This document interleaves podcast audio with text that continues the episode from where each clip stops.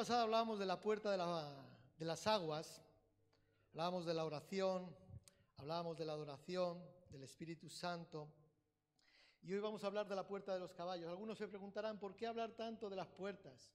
Yo creo que las puertas son importantes. Allí tenemos a nuestra hermana Rubí, ella es la que abre y cierra.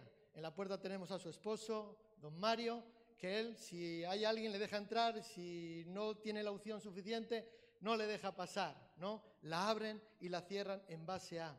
Creemos que las puertas, estamos hablando de puertas espirituales, son importantes y tienen que ser restauradas en nuestras vidas. ¿Por qué? ¿Por qué? Porque si no, hay una continua invasión. Hay una continua invasión. El mundo nos rodea, el mundo nos atrae, el mundo viene para quedarse. ¿Sí? Por lo tanto, tenemos que saber a quién abrimos nuestras puertas, puertas de nuestro corazón, nuestras vidas y a quién se las cerramos. Amén. De la misma manera hablábamos de los muros, la importancia de ser reconstruidos, aquello, el- ese perímetro, lo que nos da identidad, lo que nos define, lo que somos. Somos cristianos, somos evangélicos, somos pentecostales. Aleluya. Por lo tanto, tenemos que preservar, guardar ese perímetro. Entonces yo creo que las puertas son importantes. Y ya a principio de año cogimos el compromiso de que por lo menos una vez por mes, aunque este mes ha tocado dos veces, vamos a hablar de las puertas. Doce puertas de la muralla de Jerusalén. Bueno, en realidad son diez exteriores y dos internas. La puerta de Efraín y la puerta de la cárcel. Pero entendemos de la, de la- importancia. Es más, nosotros cuando llegamos al Señor, un primer llamado que Cristo nos hace a cada uno y que Cristo te hace hoy también a ti. Entrad por la puerta estrecha. Entrad por la puerta estrecha.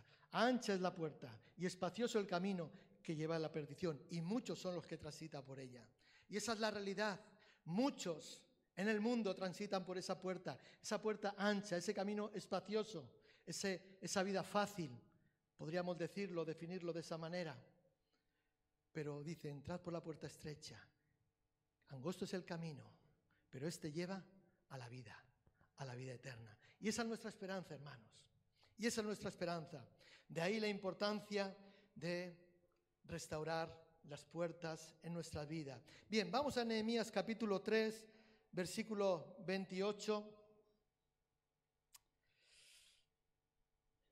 Desde la puerta de los caballos restauraron los sacerdotes, cada uno enfrente de su casa.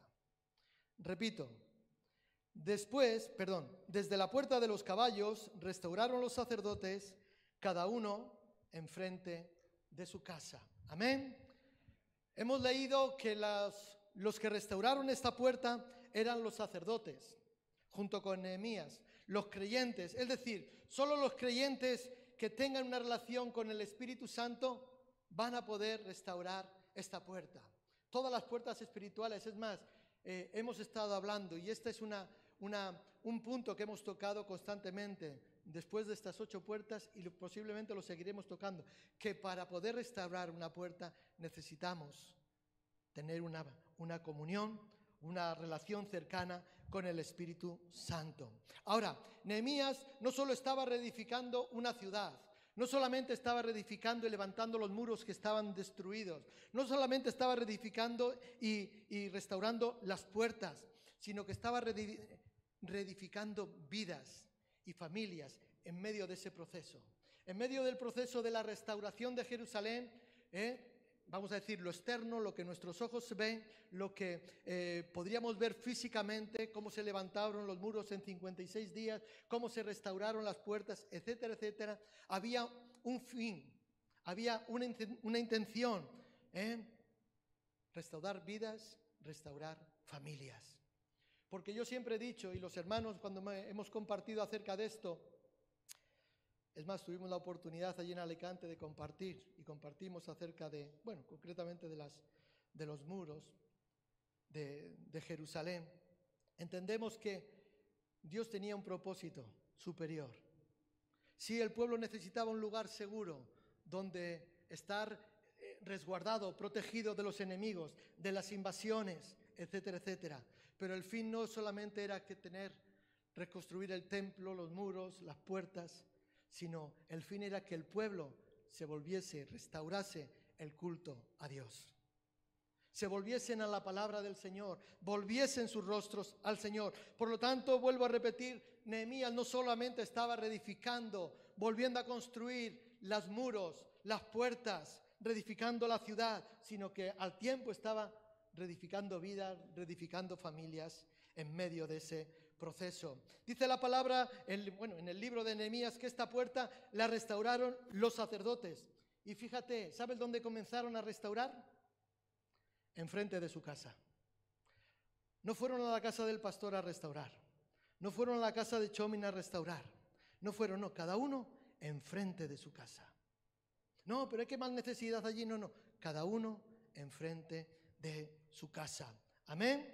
Pues yo entiendo y la palabra de Dios nos enseña que el orden siempre comienza por la casa. Somos pentecostales, hermano. A mí no me importa que digan amén, gloria a Dios, aleluya. Se levante, levante las manos, se tiren al piso. No me importa. Recuerden, el orden comienza por la casa. Es más, el juicio, dice la palabra de Dios, que comienza por la casa. ¿Mm? Es ahí donde comienza la obra. Y esta puerta, la puerta de los caballos, los sacerdotes cuando comenzaron a restaurar, comenzaron enfrente de sus propias casas.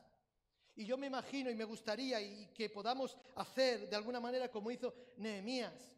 Nehemías cuando llegó a la ciudad tomó un caballo y por la noche empezó a cabalgar buscando, mirando las partes bajas de la muralla, las partes bajas donde podía haber peligros, donde podía haber situaciones, ¿verdad? Lo que está bien, lo que no está bien, etcétera, etcétera.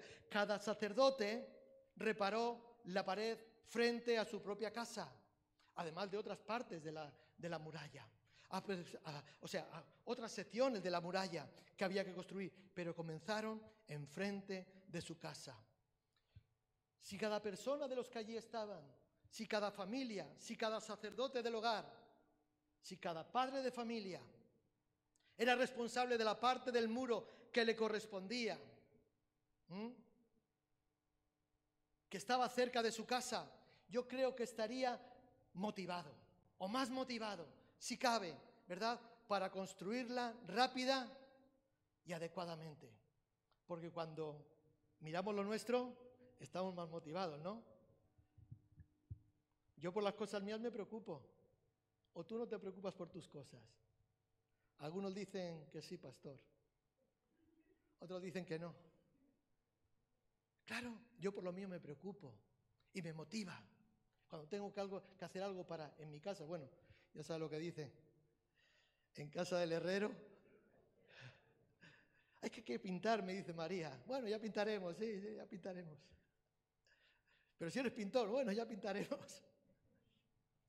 Pero la realidad es que cuando nosotros estamos implicados en nuestras propias cosas, en nuestra propia casa, en la construcción, como decíamos aquí, vamos a estar más motivados para construirla rápida y adecuadamente, que posiblemente esa era la situación del pueblo de, en Jerusalén en aquel tiempo. No desperdiciarían el tiempo trasladándose, yendo de un lugar a otro, hoy aquí, mañana allá, ¿verdad? En parte el distante del muro. Es más, dice la palabra de Dios que cada uno estaba lejos el uno del otro cuando construían la muralla. Esa era la realidad. Esa era la realidad. Estarían defendiendo su propia casa ¿eh? o el muro cuando serían atacados. ¿Y eso qué les ayudaría? O sea, que la construcción sería un esfuerzo familiar. ¿Sabes que estamos en la casa de Dios? Estamos en la casa de Dios.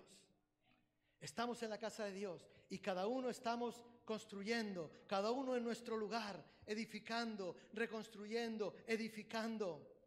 Y tiene que haber una motivación y tiene que haber, porque va a haber problemas, va a haber situaciones, va a haber peligros, va a haber invasiones. Sabes que tú eres parte de la casa de Dios. Eso es lo que queremos de alguna manera inculcar. No sé inculcar si está bien dicho eso. Sembrar en la mente, en los corazones de cada uno de vosotros. Eres parte de la casa de Dios.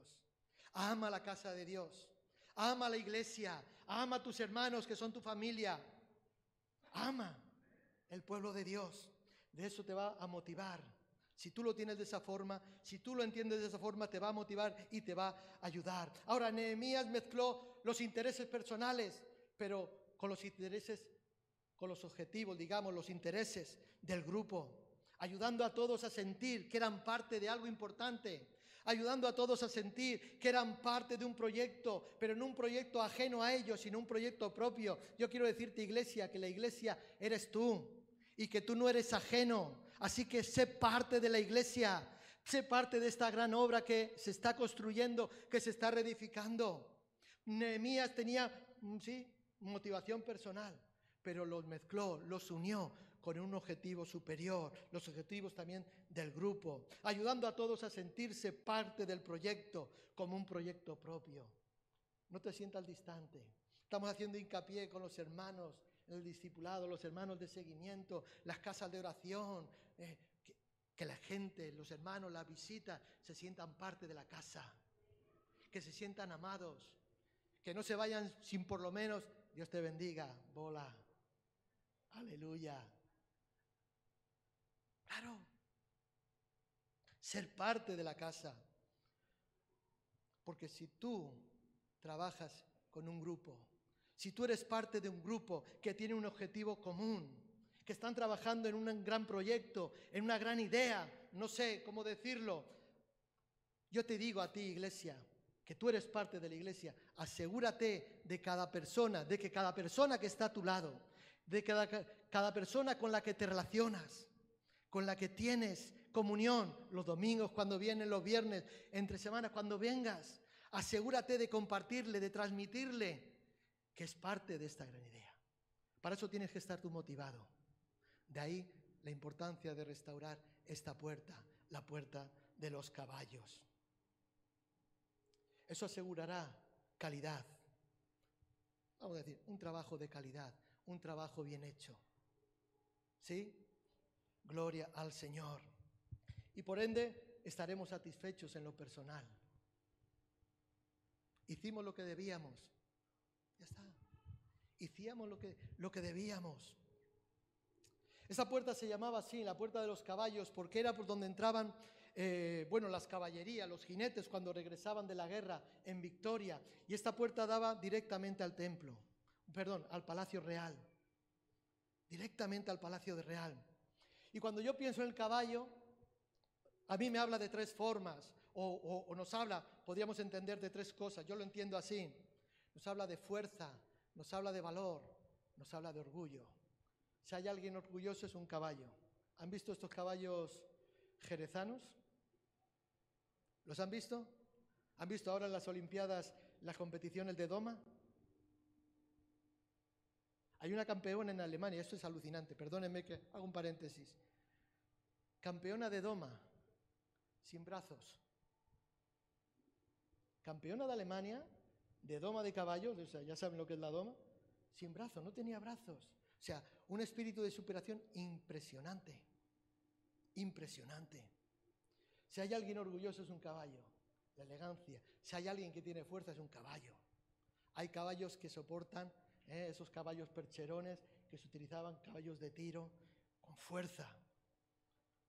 Si hay alguien que tiene valor es un caballo. Los caballos iban a la guerra, se llevaban a la guerra y no echaban marcha atrás.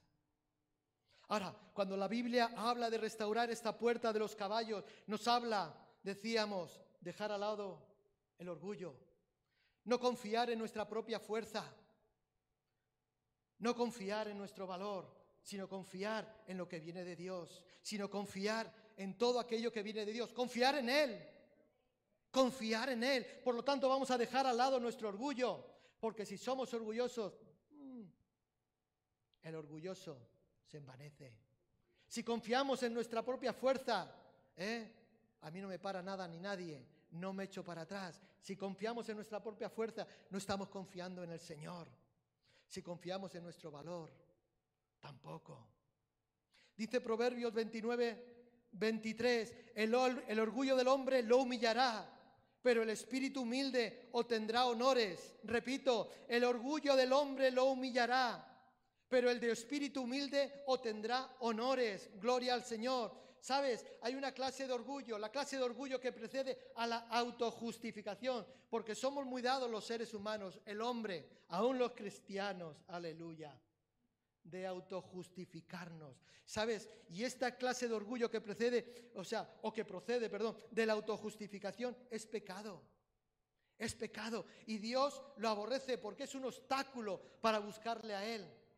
¿Sabes por qué la gente no busca a Dios? Por el orgullo de tener que humillarse.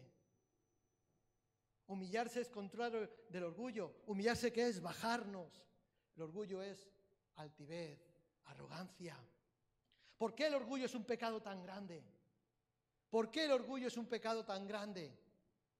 Gloria al Señor. El orgullo, eh, o sea, el orgullo es darnos crédito a nosotros mismos de algo que Dios ha hecho. Es decir, yo soy el autor, yo soy el que lo hice. Qué bien canto. Qué bien predico.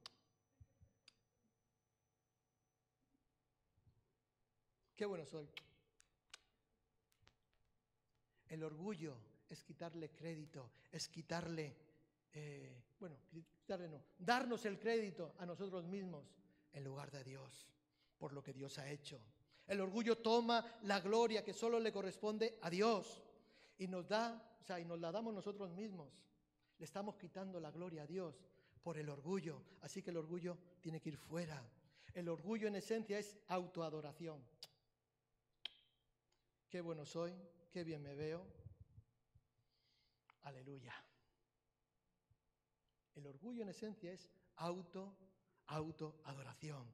Cualquier cosa que nosotros hubiéramos hecho en este mundo. No sé cuántas cosas has hecho tú, yo he hecho muchas cosas. En poco tiempo he hecho muchas cosas. Tantas cosas. Mi vida ha sido como un... Desde que me convertí no paré. Antes quería, porque saben, aleluya. En aquellos años había un lema que decía, vive deprisa, muere joven y harás un bonito cadáver. Ese es un lema que muchos jóvenes tomamos. Por ese lema, por seguir la filosofía, vamos a decir, de ese lema, muchos jóvenes ya no están aquí hoy. Muchos amigos, conocidos, hermanos, ya no están aquí hoy. Pero desde que nos convertimos al Señor, hemos vivido deprisa porque los días pasan, pasan, pasan, pero es toda una aventura que no para. Gloria al Señor. Ahora, cualquier cosa que nosotros hayamos podido hacer en este tiempo, cualquier cosa que tú hayas podido hacer en este tiempo, no habría sido posible si Dios no lo hubiese permitido. No habría sido posible si Dios no lo hubiese hecho posible. Porque si algo somos, algo podemos o algo tenemos, es por la gracia de Dios. ¿Cuántos dicen amén? Eso es para, por, lo que le damos la gloria a Dios. Eso es por lo que le buscamos.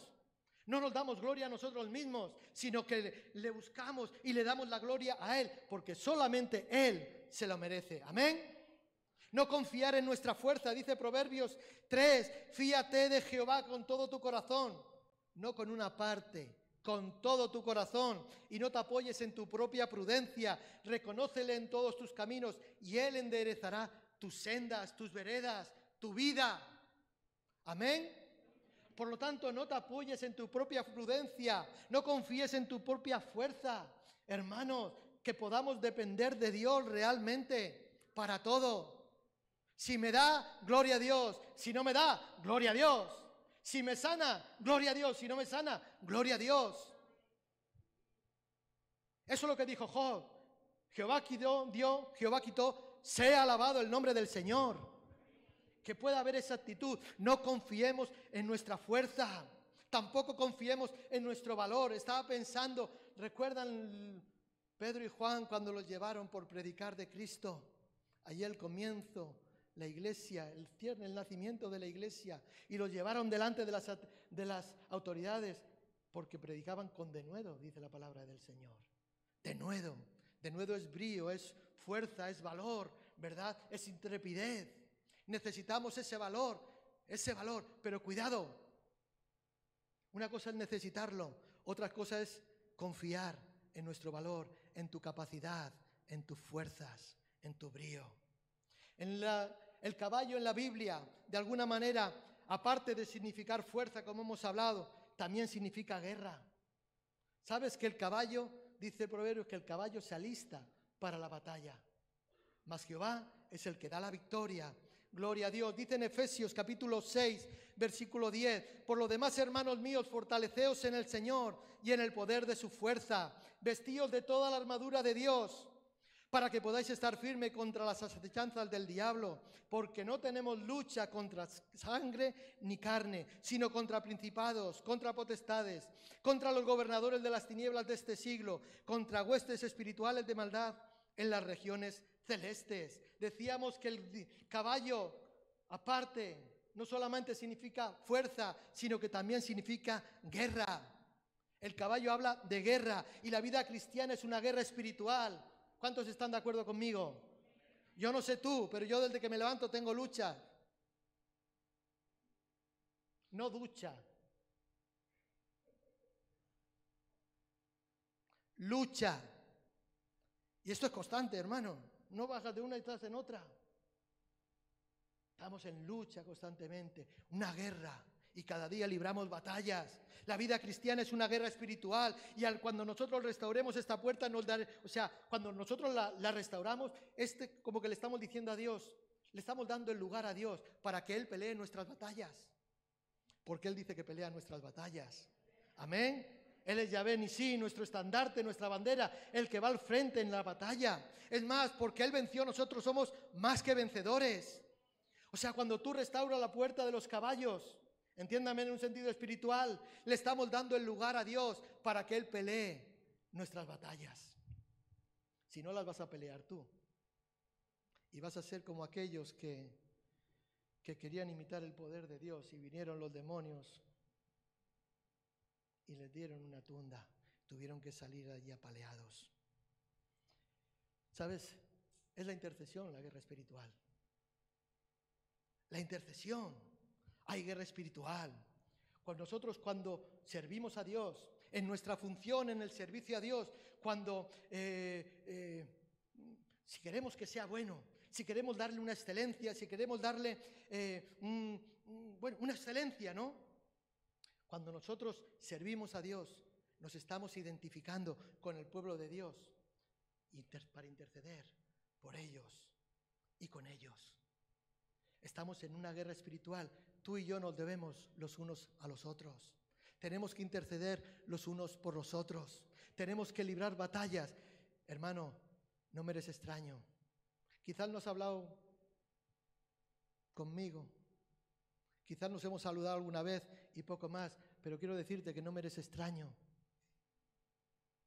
Y quizás tienes problemas, que sepas que estamos orando por ti, que estoy orando por ti. Y espero que tú ores por mí. Sabes que yo estoy aquí.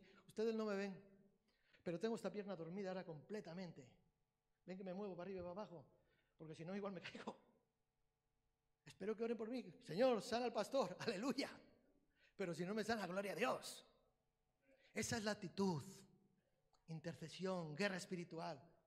Guerra espiritual, donde las fuerzas del mal, donde los demonios, las fuerzas de las tinieblas no tienen poder ni tienen autoridad, porque donde hay unidad, ahí Dios bendice.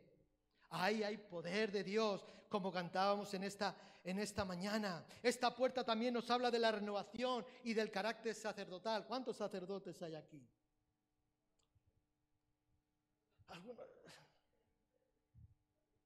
Bueno, ahora la vas a levantar cuando escuches. Dice que somos reyes y sacerdotes.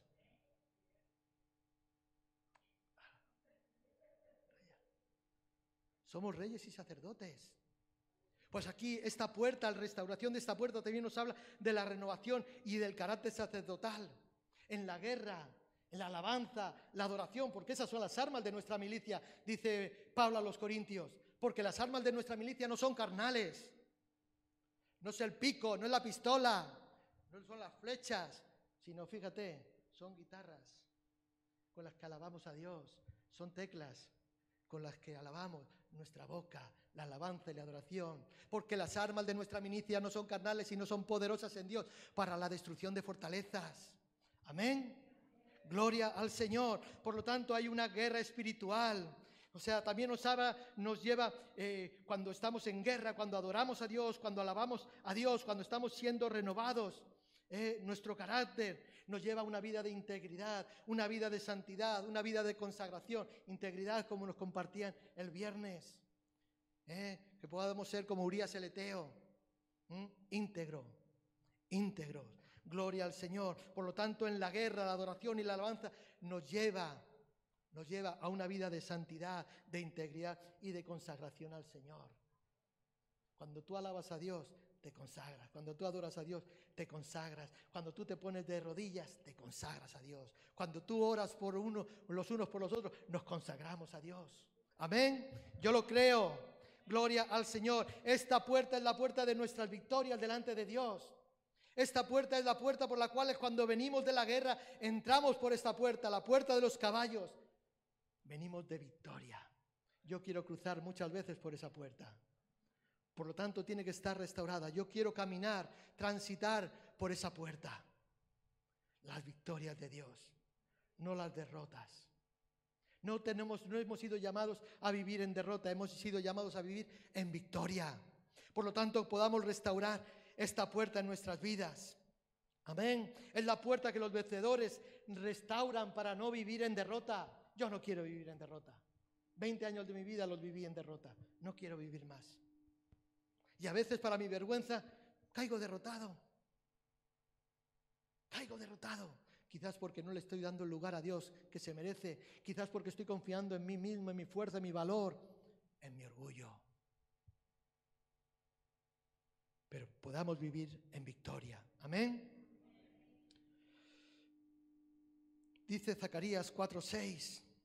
Entonces respondió y me habló diciendo, esta es palabra de Jehová a Zorobabel no con ejército ni con fuerza, sino con mi espíritu, sino con mi espíritu, ha dicho el Señor de los ejércitos. Amén.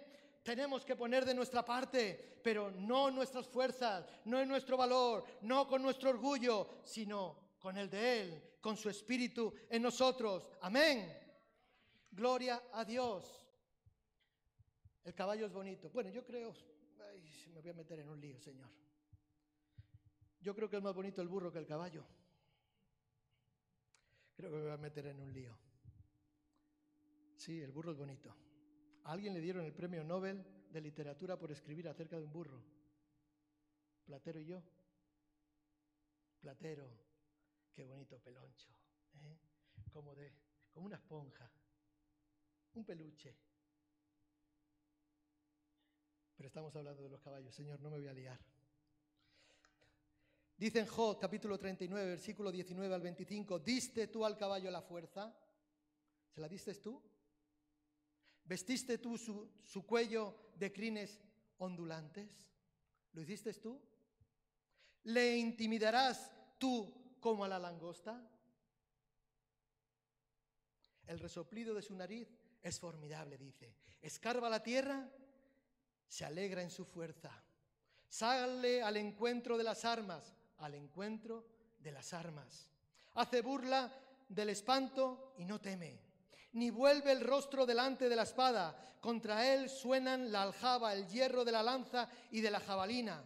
Y él con ímpetu y furor escarba la tierra, sin importarle el sonido de la trompeta. Antes, como dice entre los clarines, ¡Ea! Y desde lejos huele la batalla, el grito de los capitanes y el vocerío. Gloria al Señor. Ese es el caballo. Aquí está hablando el Señor acerca del caballo. Nos habla de fuerza, versículo 19, nos habla de su fuerza y de su hermosura delante de Dios. Lo que hiciste tú, has puesto tú esas crines tan bonitas. Hay caballos que son espectaculares. Si hay algo bonito es un caballo. ¿Sí? Yo quería llevar a María a andar en caballo, dice que no, que si se cae, le da por correr y se cae. Nos habla de su porte ante la lucha, de su situación, de su porte, de su presencia a la hora de enfrentar la batalla, a la hora de luchar. Nos habla de su porte, versículo 20, versículo 21, de su valor y de su dependencia de Dios. Nos habla de ello también, versículo 22. O sea, como los creyentes que no se vuelven atrás. El caballo, como esos creyentes que no vuelven atrás, que no les espanta el ruido, que no se atemorizan. Yo he visto gente quizás lo hayas visto tú también, que cuando los demonios han salido ¿eh? dando gritos, han salido corriendo, se han espantado. Los demonios están vencidos en el nombre de Jesús. ¿Sí? Yo he matado cerdos. No sé, igual hay algún animalista aquí, era para comer, ¿eh? no piensen que era por, por distracción. He matado cerdos, unos cuantos. Y si hay algo que el cerdo hace es gritar, chillar y patalear. Y lo hace con fuerza, lo hace con fuerza. Algunos decían que venían a ayudarnos, no, pero tú sabes, sí, no pasa nada, agarra. Claro, el momento que daban las dos primeras coces, salían corriendo. El primero que empezaba a mover la cabeza y a chillar, salían corriendo. No, no te preocupes. Están sujetos en el nombre de Jesús.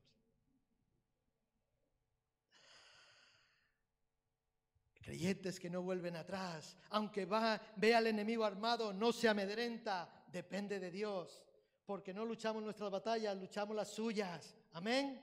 Gloria al Señor. La trompeta suena del cielo y el creyente está presto a oír su voz, su sonido. El creyente siempre está listo. Bueno, lo voy a decir de otra manera. El creyente siempre debe de estar listo. Siempre debe estar preparado para la guerra. Recuerden que el caballo se alista para la batalla, pero no es el caballo el que consigue la victoria, es Jehová el que da. Así que tú estate preparado, alístate, toma ejemplo del caballo, de esta de las cualidades del caballo, y sé fiel al Señor. Amén. Hechos 21 dice, al otro día saliendo Pablo, 21.8, al otro día saliendo Pablo y los que con él estábamos, fuimos a Cesarea y entrando en casa de Felipe, el evangelista, que era uno de los siete, posamos con él. Fíjate lo que dice ahora. Este tenía cuatro hijas doncellas que profetizaban. ¿Eh? Cuatro hijas doncellas que profetizaban. Me acuerdo, cuando estábamos en Barcelona, nos invitaban, todos los fines de semana nos invitaban a visitar iglesias. A Rubí, a Martorell, a Granollers, a diferentes lugares, a Barcelona, a diferentes lugares. Y solíamos bajar, pero había una iglesia que era muy particular. Estaba en Rubí. Rubí es un pueblo que está cerca de Martorell, más o menos.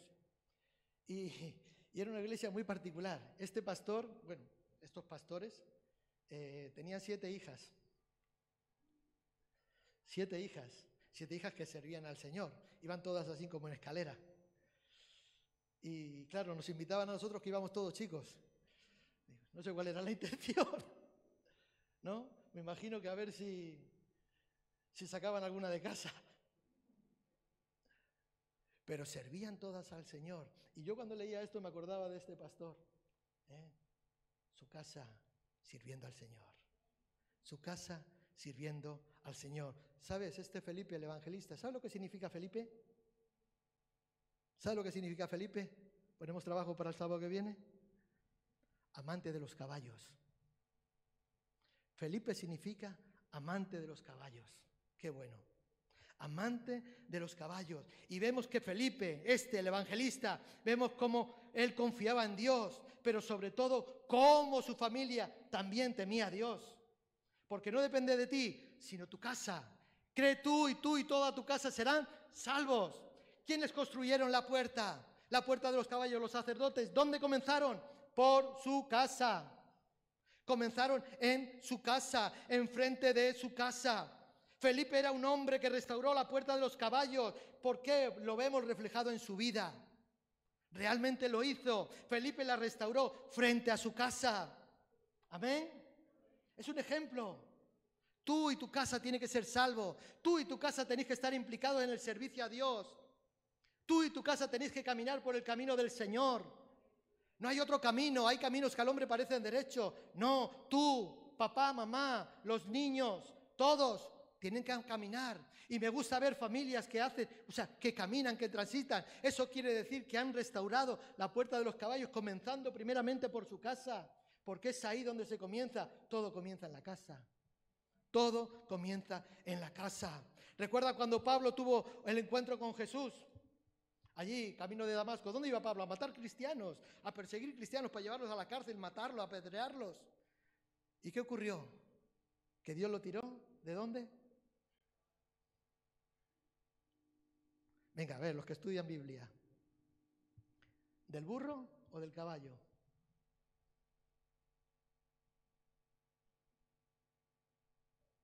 Dice que cayó a tierra, lo vamos a dejar ahí. Esto para los teólogos, porque luego nos dicen que estamos especulando, ¿no? Y ponemos donde no pone. Bueno, posiblemente iba en caballo. Largas distancias, posiblemente iba en caballo. Era alguien pudiente, era alguien enviado, posiblemente iba en caballo. Lo vamos a dejar ahí, pero Dios lo tira. Yo he puesto aquí mi nota, lo tira de su caballo. Aleluya. Amén.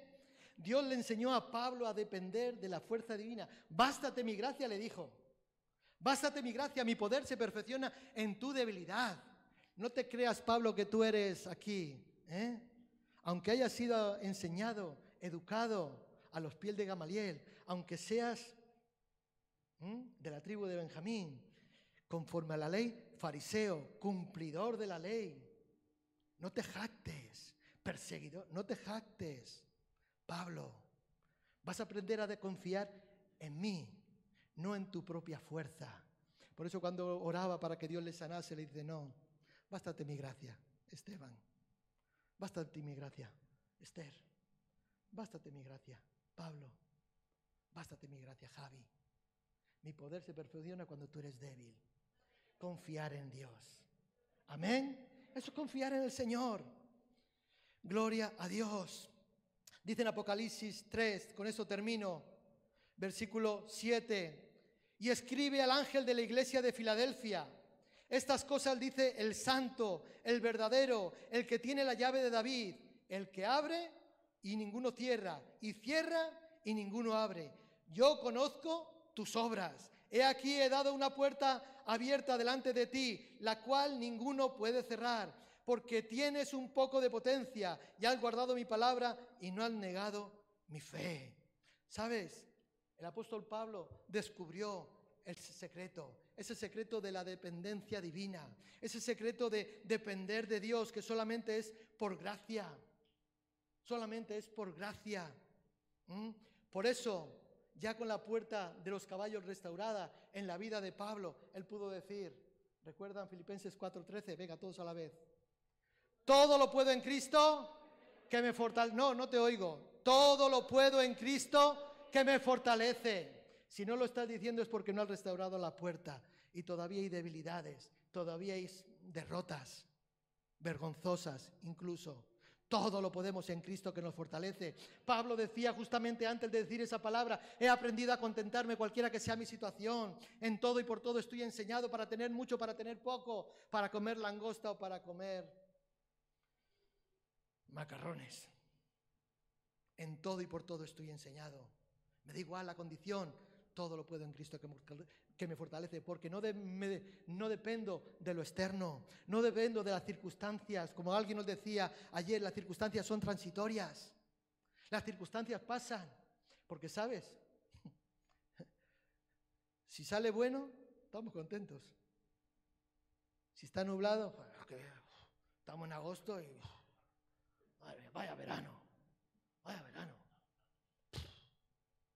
Pregúntaselo a los agricultores. Esa es la realidad. No, está bien. Todo lo puedo en Cristo que me fortalece. Aleluya, yo mismo me ministro.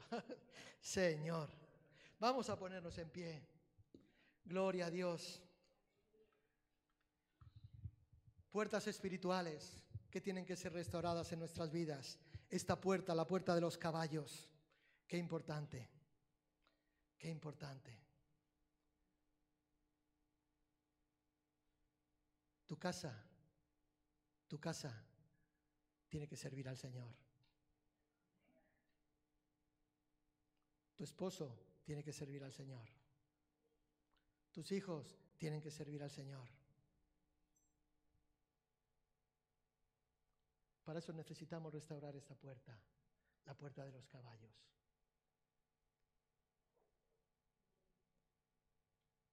Si no has restaurado la puerta de los caballos y tú quieres hacerlo en esta mañana, yo te invito ahí donde estás, que levante tus manos y ores al cielo y le digas, Señor, ayúdame, ayúdame, Señor, a levantar, a levantar esta puerta, Dios mío. Señor, necesito, te necesito a ti, Señor. Necesito de tu Espíritu Santo, Dios mío. No quiero apoyarme en mis fuerzas, en mi conocimiento, en mis talentos o capacidades, Señor. Te necesito a ti, Señor. No permita, Dios mío, Señor, que el orgullo, Dios mío, Señor, sea estorbo, impedimento para poder restaurar esta puerta en mi vida, Dios. Señor, yo quiero transitar por esa puerta. Díselo ahí donde está. Yo quiero transitar por esta puerta, Dios mío. No permitas, Señor, oh Señor, que me, que me distraiga con los afanes, con las riquezas de este mundo. Señor, que podamos estar ahí donde tú nos has puesto, permanecer fieles. Ahí donde te servimos, permanecer fieles, Señor. Nuestro servicio a ti, en tu casa, permanecer fieles, Señor. No distraídos en muchas cosas. Por eso yo te pido que nos ayudes, Señor, a entender la importancia, Dios mío, de esta gran obra que estamos haciendo en este lugar. Señor, que podamos ser, Dios mío, motivadores de nuestros hermanos, que podamos ser alentadores como lo fue Nehemías de su pueblo, Señor, porque hay un propósito mucho más alto que el nuestro, porque tu palabra dice que tus caminos no son nuestros caminos, que nuestros pensamientos no son tus pensamientos, porque son más altos que los nuestros. Sabemos que tú tienes algo mejor, algo más allá, Dios mío. Por eso queremos permanecer fieles allí donde tú nos has puesto. Queremos crecer, queremos permanecer, queremos ser fieles a ti. Señor, y queremos hacerlo empezando por nuestra casa. Queremos empezar en nuestro hogar, en nuestra casa, Dios mío. Continuar en la casa, tu casa, la casa de Dios. Señor, que tu casa pueda ser edificada, Dios mío, que tu casa pueda ser restaurada constantemente, Dios mío. Señor, porque a veces hay problemas, hay situaciones, Señor. A veces, Dios mío, Señor, hay oh, circunstancias, Dios mío, que debilitan, Señor. Que tu casa, Dios mío, pueda ser restaurada por medio de esta puerta de los caballos, Señor. Ayúdanos, Señor. Todo comienza por la casa, como compartíamos en esta mañana, Dios. Ayúdanos a entender ese principio, Señor. Porque de nada vale que vengamos a la iglesia. De nada vale que prediquemos, Señor.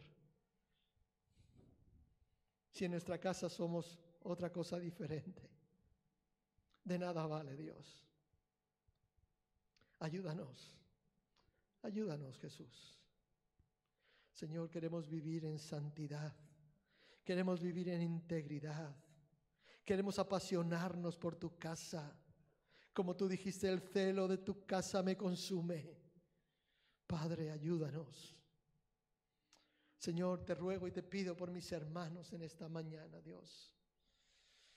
Padre, que les des la fortaleza, Dios mío, la sabiduría, el discernimiento, como le diste a Nehemías para ello, Dios mío. Señor, que cada sacerdote en este lugar, Dios mío, pueda ser restaurador, restaurador de esta puerta, para gloria de tu nombre, Dios mío. Señor, que el enemigo no tome ventaja en sus vidas, que el enemigo no tome ventaja en sus vidas, se cuele, Dios mío, por recovecos que todavía no han sido restaurados, Padre. Ayuda a mis hermanos a restaurar esta puerta de los caballos. Señor, y que la confianza esté realmente depositada en ti, Señor. Oh, Señor, ayúdanos a ese propósito. En el nombre de Jesús. En el nombre de Jesús. En el nombre de Jesús. Amén. Amén. Amén. Gloria al Señor.